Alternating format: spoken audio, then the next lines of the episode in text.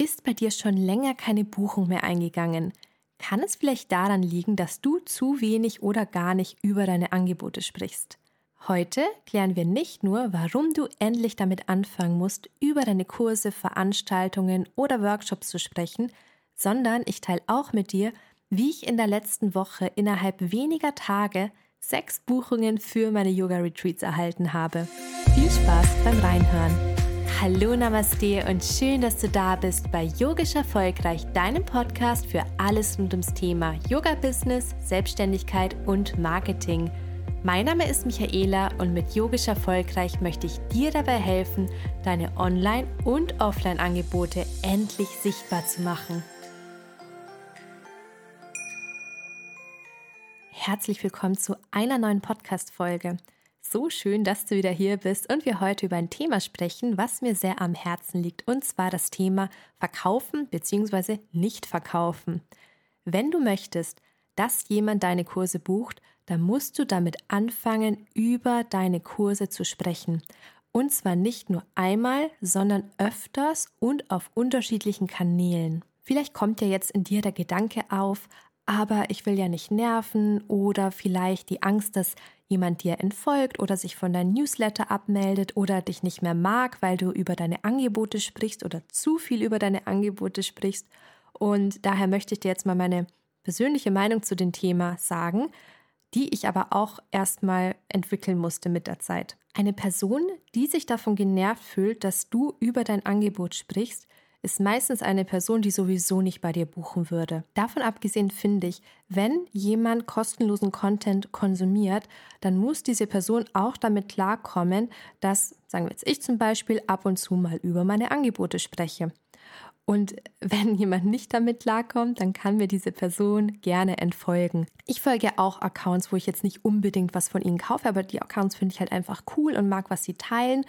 Aber es macht mir nichts aus, wenn die über ihre Angebote sprechen. Ich finde es sogar cool und ich finde es eher seltsam, wenn jemand nur kostenlosen Content teilt und dann nie über irgendein Angebot spricht, weil wie kriegt diese Person dann ihre, ihre Kurse und so weiter voll? Natürlich, das habe ich ja auch öfter gesagt, soll das ja keine Verkaufsshow werden. Aber es geht halt einfach darum, die richtige Balance zu finden zwischen Mehrwert teilen, aber auch über deine Angebote zu sprechen und dich davon zu lösen, dass du es allen recht machen musst und dich auch davon zu lösen, dass sich irgendjemand getriggert, verletzt oder genervt fühlt, weil du jetzt über das, was du anbietest, sprichst. Warum du außerdem öfter über deine Angebote sprechen musst, ist auch, das habe ich auch schon öfter erwähnt, dass nicht jede Person beispielsweise auf Social Media, die dir folgt, auch deine Postings sieht oder deine Stories anschaut. Vielleicht ist mal jemand zwei Wochen offline gegangen und hat dann das verpasst, was du, ja, was du geteilt hast, über was du gesprochen hast.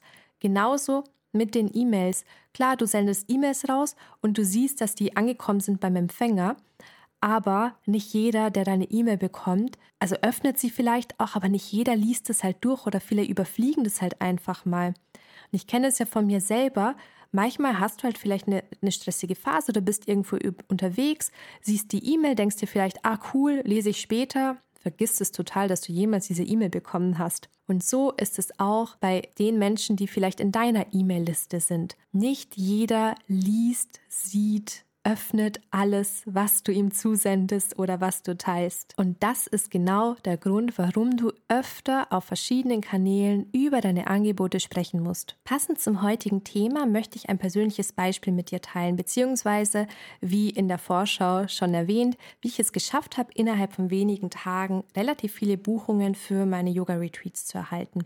Wie du weißt, biete ich Yoga-Retreats an. Und der Juli war jetzt nicht so buchungsstark wie andere Monate beispielsweise.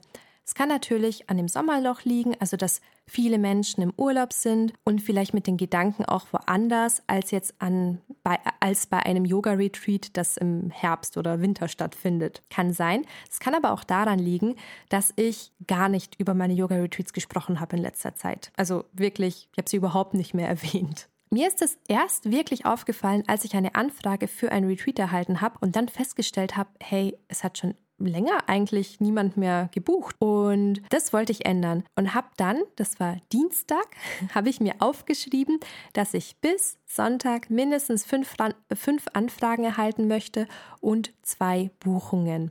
Spoiler, den du vielleicht eh schon weißt, ich habe dieses Ziel weitaus übertroffen. Wie habe ich das geschafft? Ich habe es geschafft, indem ich fünf Tage lang intensiv über meine Retreats gesprochen habe und zwar auf allen Kanälen mehrere Male. Aber vielleicht noch mal ganz zum Anfang, was ich als allererstes getan habe. Als allererstes habe ich mir aufgeschrieben, was mein Ziel ist.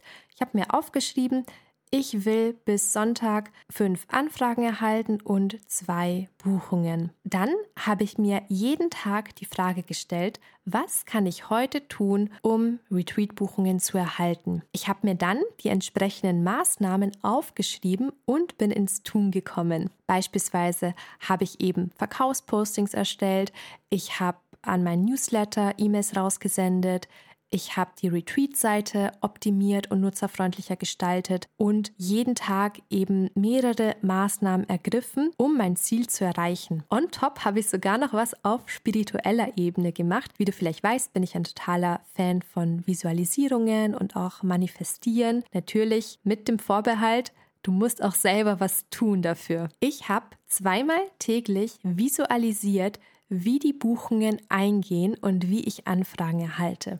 Diese Visualisierung habe ich in meine tägliche Meditation mit eingebaut. Immer am Ende von der Meditation baue ich eine Visualisierung ein. Alle meine Maßnahmen, also sowohl die spirituellen als auch die physischen, haben dazu geführt, dass ich sechs Buchungen in nicht mal einer Woche erhalten habe und ziemlich viele Anfragen. Ich habe es jetzt gar nicht gezählt, aber es waren bestimmt zehn oder mehr als zehn.